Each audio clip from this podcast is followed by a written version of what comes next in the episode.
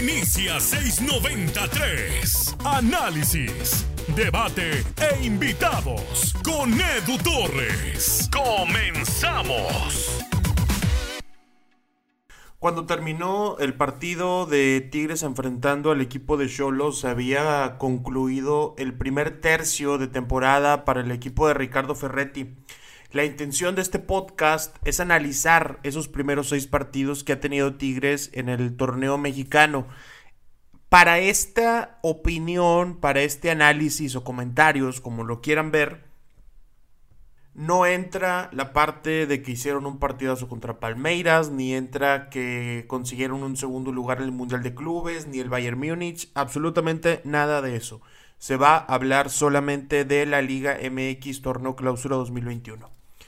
El equipo de Tigres eh, en estos seis partidos que ha disputado, recordemos que eh, oficialmente son siete jornadas, pero Tigres tiene, siete tiene seis partidos, perdón, porque eh, tuvieron que posponer el encuentro ante el equipo de Juárez, porque viajaron al Mundial de Clubes. En las estadísticas tenemos que en seis partidos Tigres suma ocho goles a favor, siete goles en contra, 10 puntos de 18 totales tres partidos ganados, un empate, dos derrotas.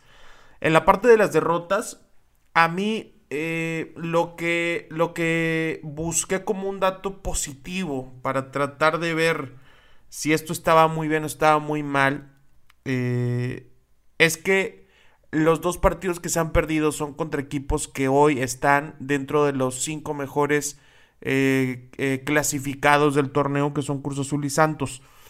Pero Insisto, eso como tratando de buscar lo positivo de la situación. A mí cuando, cuando el, dato negativo, siempre me, me gusta buscar lo positivo y depende de qué tanto tarden en encontrarlo, es así de malo esa, esa parte negativa. No sé si me expliqué, pero, pero espero que sí. Eh, fue contra, contra equipos que están dentro de los primeros cinco de la tabla. Y, realmente contra Santos, el, partido que, pierden 2 por 0 en, la cancha de, Torreón, no fue un partido tan malo. Eh, sobre todo, sobre todo creo que creo que esto que, llega, que llega a tener eh, eh, Tigres con algunas oportunidades de gol, con control del juego durante el primer tiempo y después se va en picada eh, sobre todo con errores individuales, cómo, cómo olvidar el error de, del Chaca Rodríguez para el gol de Otero, pero no me pareció tan mal juego si lo comparamos con el de Cruz Azul, que ese sí fue un partido en donde Cruz Azul puso a Tigres en donde quiso. Eh, hacía que Tigres saliera por donde les convenía a ellos, presionaban en cualquier zona. Sí generó algunas oportunidades Tigres, José de Jesús tuvo algunas buenas intervenciones, pero realmente fue mayor mérito de Cruz Azul eh, esa, esa, derrota que errores individuales del equipo de Tigres. Ahora, los partidos que, pudieron ganar, los tres partidos que ganaron. El primero ante León, sé que se ha dicho bastante sobre las bajas que tenía el equipo de Nacho Ambriz y después hemos visto que no han tenido tanta regularidad, sobre todo en funcionamiento. Y eh, contra el Atlas, un partido igual que creo que es donde más se notó eh, a un Tigres jugando dos velocidades abajo de su, de su verdadero nivel por el tema de cuidarse para el Mundial de Clubes. Hasta hubo algunas modificaciones como Paco Venegas siendo titular y que le alcanzó hasta para dar una asistencia. Y ahora la victoria ante el equipo de Cholos que pudo ser un partido perfecto, ¿no? Eh, ganar, golear y gustar. Pero esos errores al final dejaron algunas dudas que ya estaremos platicando más adelante. Y en la parte eh, de, empate, el empate que tuvieron contra el equipo de Necaxa, en donde se notaba que todavía el balón parado en contra no estaba del todo pulido, no estaba del todo corregido. Ahí Martín Barragán aprovechó eh, la, la, chance que tuvo. Y unos días después, aunque dije que no iba a mencionar nada de Mundial de Clubes, unos días después el Ulsan Hyundai marcó gol también en pelota parada y es algo que quiero comenzar a resaltar, sobre todo en este partido que, tuvimos ante, ante los Cholos de Tijuana, en donde la pelota parada en contra se trabajó bastante bien. No hubo remates certeros, no hubo eh, jugadores de Tijuana que tuvieran facilidad para rematar en corner o en, en faltas, sobre todo faltas laterales. Y creo que eso, eso tiene un, mérito importante para quien sea que esté trabajando las acciones a balón parado en el equipo de, los Tigres. Eh, solo hubo dos tiros de esquina. Hubo dos tiros de esquina a favor de, de, Tijuana. Eh, lo cual también habla de, de, la concentración de no permitir que salga la pelota, porque de pronto esas, esas, eh, esas situaciones de que rebotan el balón y se confían que sea corner o que no dan el último esfuerzo por evitar ese tiro de esquina, son los que cuestan goles o, alguna desconcentración. Eh, contra Tijuana fueron eh, seis duelos aéreos que logró ganar el equipo de Tigres, los cuales ganó más duelos aéreos que los que consiguió Tijuana. Me parece un punto positivo. Hay que, hay que valorar estos, estos primeros seis partidos como los de un equipo que venían de ser eh, que venían de ser eliminados de fea forma en la liguilla pasada y que evidentemente tienen una deuda en el torneo local. Lo dije al principio, el Mundial de Clubes es una historia aparte. La Liga de Campeones de CONCACAF, que se consiguió en la burbuja de Orlando durante el mes de diciembre, también es una historia aparte. Cada una tiene su mérito y creo que, que la Liga MX tiene que verse como tal, tiene que verse como una competencia de mucha exigencia y, que es lo principal que aspira Tigres de ahora en adelante. Porque en este año futbolístico para Tigres no hay Liga de Campeones de CONCACAF.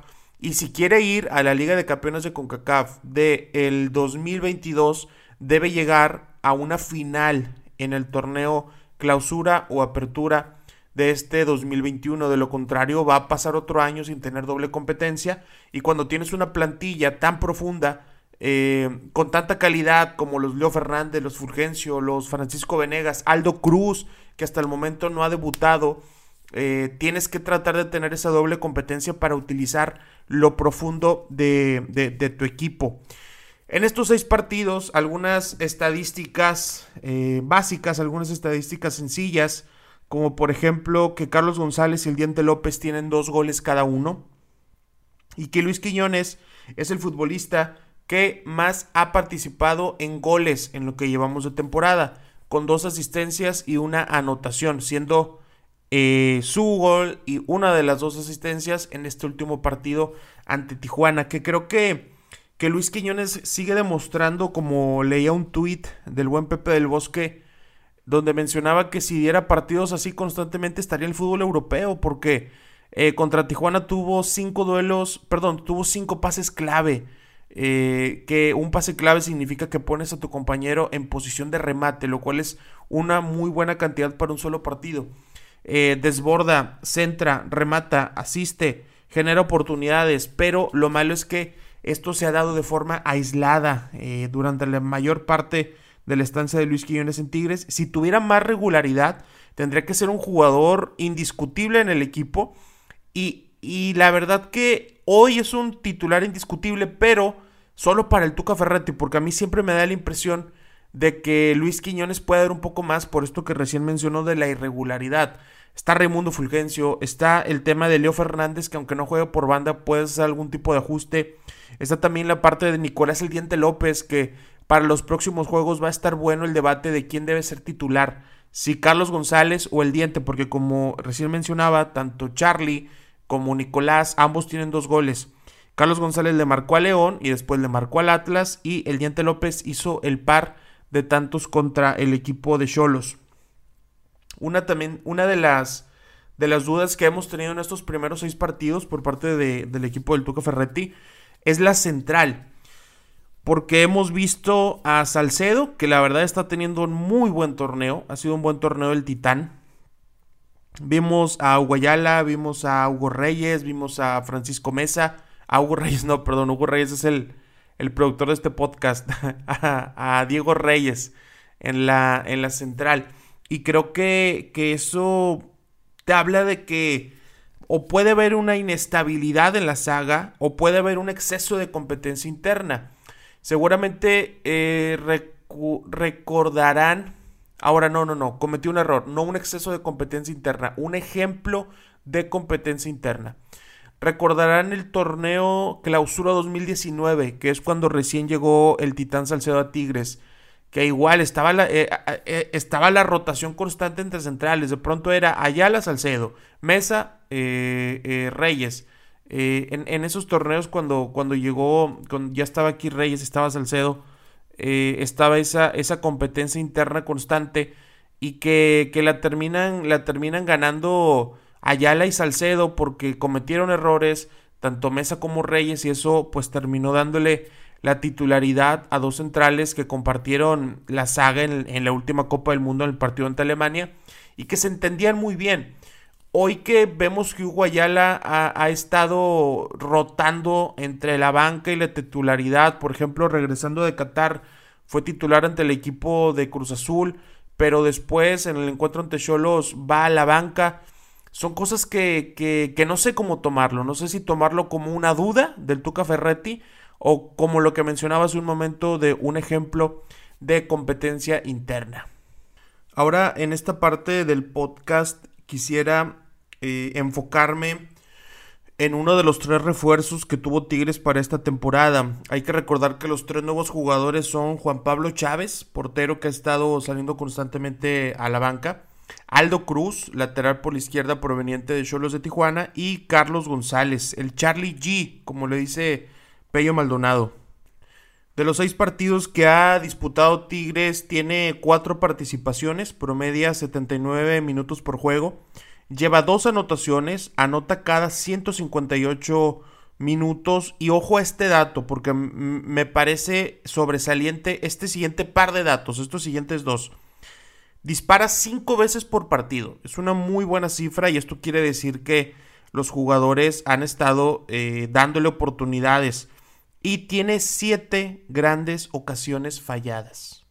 Este dato, este dato es muy, muy importante para entender por qué hemos tenido esa crítica de Carlos González en los primeros partidos que ha disputado. Tiene siete grandes ocasiones falladas, una gran ocasión creada y tiene 1.3 pases clave por partido, lo cual también me, parece una, una, buena cifra. Promedia 12.8 pases eh, completados por juego, 71% de precisión de pases. Creo que aquí te da a entender que está participando poco en el juego y participa más en jugadas. Eh, por eso es que tiene esos 5 eh, tiros por juego, 7 ocasiones creadas, pero apenas 12.8 pases completos por partido. En, en, la sección de posesiones ganadas en tercio final tiene eh, cuatro posesiones que logró o cuatro posesiones que logró en el terreno del contrario, o sea que no, no fueron balones que recuperara en su, en su propio terreno de juego, sino que esto te habla de la presión que hace. Atención al siguiente número. En duelos en el suelo, gana 3 por partido, es decir, el 52%. Y en duelos aéreos gana 6.3 por juego, es decir, el 68% de los duelos totales que tiene. Eh, creo que es una muy buena cifra, sobre todo la de duelos aéreos, para eso lo trajeron en el podcast donde analizamos su fichaje. Yo les comentaba que el Tuca Ferretti lo, lo quería para el juego directo y el Chima Ruiz lo quería o lo quiere para eh, la pelota parada tanto a favor como en contra. Y hasta ahora podremos decir que en eso, en la parte aérea, estaba funcionando Carlos González. A mí la verdad me parece que es un jugador que, que llega en una larga lista de delanteros que han, han estado intentando acompañar a André Pierre Gignac, como ha sido eh, Uche como ha sido el Queso Fernández,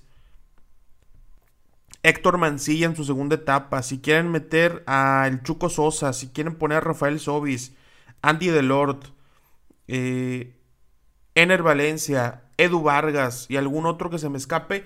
Y ahora llega Carlos González, que conoce bien el fútbol mexicano, que este, en su primer partido marcó gol, pudieron ser más. Y, y esa, esa cantidad que les mencionaba de siete grandes ocasiones falladas, es lo que ha generado críticas, sobre todo después del partido ante Cruz Azul, en donde uno esperaba que su calidad y lo que pagaron por él, o lo que van a pagar por él, eh, pues se, impusiera en ese, en ese partido que fue tan complicado y que, que y tan complicado y tan errático en ambas áreas del equipo de Tigres. Para ir terminando eh, con este podcast de los primeros seis partidos de Tigres en lo que llevamos de temporada, me gustaría destacar a los que han sido para mí los mejores futbolistas del equipo. Eh, primero tendría que decir a Carlos el Titán Salcedo. Creo que ha tenido muy, muy buenas actuaciones, tanto antes del Mundial de Clubes como después. Sobre todo contra Tijuana me pareció que dio un muy buen partido. Eh, obviamente cometió algunos errores puntuales, pero en general me pareció un muy, muy buen juego. Otro Nahuel Guzmán, cuando se ha requerido, eh, respondió de buena manera. Por ahí puede estar la duda de si se equivoca en el primer gol de Cholos o no, pero en general me parece que ha sido una buena temporada. Después Rafael Carioca, todos los partidos han sido de un muy buen nivel, quizá el de Cruz Azul, en donde más sufrió. Y luego pasaría a Luis Quiñones, pese a que no ha tenido tanto un nivel tan regular en la parte alta de su rendimiento. Es el futbolista que en más goles ha participado a partir de esta temporada, con dos asistencias y un gol. No puedo poner a André Pierre Gignac porque si bien es cierto tuvo un muy buen partido contra León, eh, el resto de, encuentros que le ha tocado disputar no me ha convencido. Contra Cholos se notó bastante desesperado por marcar, creo que en algunas oportunidades tenía para asistir a un compañero e incluso en el segundo gol del Diente López, eh, André creo que no intenta darle la pelota al uruguayo, intenta rematar y sale un rebote que le cae a, Nico y, este define. Pero creo que André no, no, está entre los mejores jugadores que ha tenido Tigres esta temporada. Y eh, Nicolás El Diente López tampoco lo pondré aquí porque la muestra todavía es muy corta como para ponerlo ahí. Definitivamente son, es el que en menos tiempo más ha hecho, no cabe ninguna duda de, eso. Y eh, cosas que no me gustaron de Tigres, eh, en general son, son algunos puntos específicos del entrenador, de Ricardo Ferretti. Creo que hubo momentos donde ameritaba eh, hacer más cambios. Por ejemplo, Leo Fernández contra Cruz Azul. En los últimos 20 minutos, el Tuca eh, Ferretti le dio una función a Guido Pizarro de interior izquierdo o de enlace o de estar casi casi como box to box. Y creo que quitando la parte de box to box y, y poniendo solamente la función de enlace de media punta, creo que hubiera ahí entrado muchísimo mejor eh, Leo Fernández para tratar de, conectar eh, el, centro del campo con el ataque en un momento donde Tigre necesitaba goles. Y luego creo que también algo que, que ya había comentado desde la temporada pasada, me gustaría que, que dejaran un lugar en la banca para Jordan Sierra. Creo que hay varios partidos en donde, en donde el ecuatoriano puede aportar al equipo dinámica y control desde el centro del campo. De pronto a mí no me gusta que esté Francisco Mesa en la banca teniendo un central mexicano, ya sea Reyes o, Guayala, y hasta Purata. O sea, no digo que Purata sea mejor que Mesa, pero me gustaría que esa, esa plaza de extranjero eh, sea ocupada por Jordan Sierra porque hay, es más probable que necesites a Sierra en un partido que lo que pueden necesitar a Mesa si es que este está en la banca. Otra cosa, Raimundo Fulgencio ha tenido más oportunidades, eh, le hace falta ese gol, le hace falta esa asistencia que, lo haga seguir ganándose minutos y la confianza de sus compañeros, pero en general creo que ha estado entrando de, buena manera. Me gustaría verlo más minutos, me gustaría que entre a intentar cambiar la cara del partido y, y no solamente cuando, cuando hay que sacar las papas del fuego como contra el equipo de Cruz Azul que ingresó por Luis Quiñones. Ahora, los próximos seis partidos del equipo de Tigres visitan al Atlético de San Luis. Después reciben a Toluca, visitan Puebla, reciben a Mazatlán, visitan Pachuca y visitan al Querétaro. Los partidos van a ser, estos próximos seis partidos van a ser de el 25 de febrero al día 4 de marzo. No, disculpen, al día 4 de marzo no, al día 4 de abril. Van a ser estos próximos eh, seis partidos del equipo de Tigres. En febrero solamente resta un juego que es contra San Luis. En marzo van a tener eh, Tigres Toluca y luego Puebla Tigres. Después Tigres Mazatlán. Pachuca contra Tigres y el mes de abril lo inician eh, visitando al equipo de Querétaro. Repito los partidos, los rivales de Tigres, San Luis, Toluca, Puebla, Mazatlán, Pachuca y Querétaro son los próximos seis encuentros que tendrá el equipo de Ricardo Ferretti. Una vez que eh, concluya ese partido ante Querétaro, eh, vamos a estar aquí en el podcast 693 analizando lo que fue hasta ese momento el paso de Tigres eh, en la Liga MX. Ojalá que estos próximos seis partidos, estos próximos 18 puntos, ojalá que logren conseguir los, los 16. Es más, vamos a, tratar de hacer alguna, alguna idea de cuántos puntos conseguirían. Contra San Luis, yo creo que ganan, serían tres puntos. Contra Toluca creo que empatan. Cuatro contra Puebla creo que ganan. Siete ante Mazatlán ganan diez. Contra Pachuca, híjoles, que no sé qué entrenador van a tener. Un empate. Si es que cambian de entrenador, por las dudas les doy un empate 11 contra Querétaro. Otro partido complicado igual, un empate 12. Yo creo que de los 18 conseguirían 12 puntos haciendo una, una proyección rápida y, sin tanto análisis ni, ni, ni, debate con alguien más, ni saber exactamente cómo serán los momentos, es meramente una proyección de, de pronóstico que, que, no tiene que ser ni tan bien considerada si es acertada y por favor tampoco tan reventada si quede muy lejos de la realidad. Gracias por haber escuchado este podcast 693. El podcast 693 ya tiene cuenta de Twitter. Ya estamos ahí eh, para comenzar a compartir contenidos, para comenzar a compartir información, etcétera.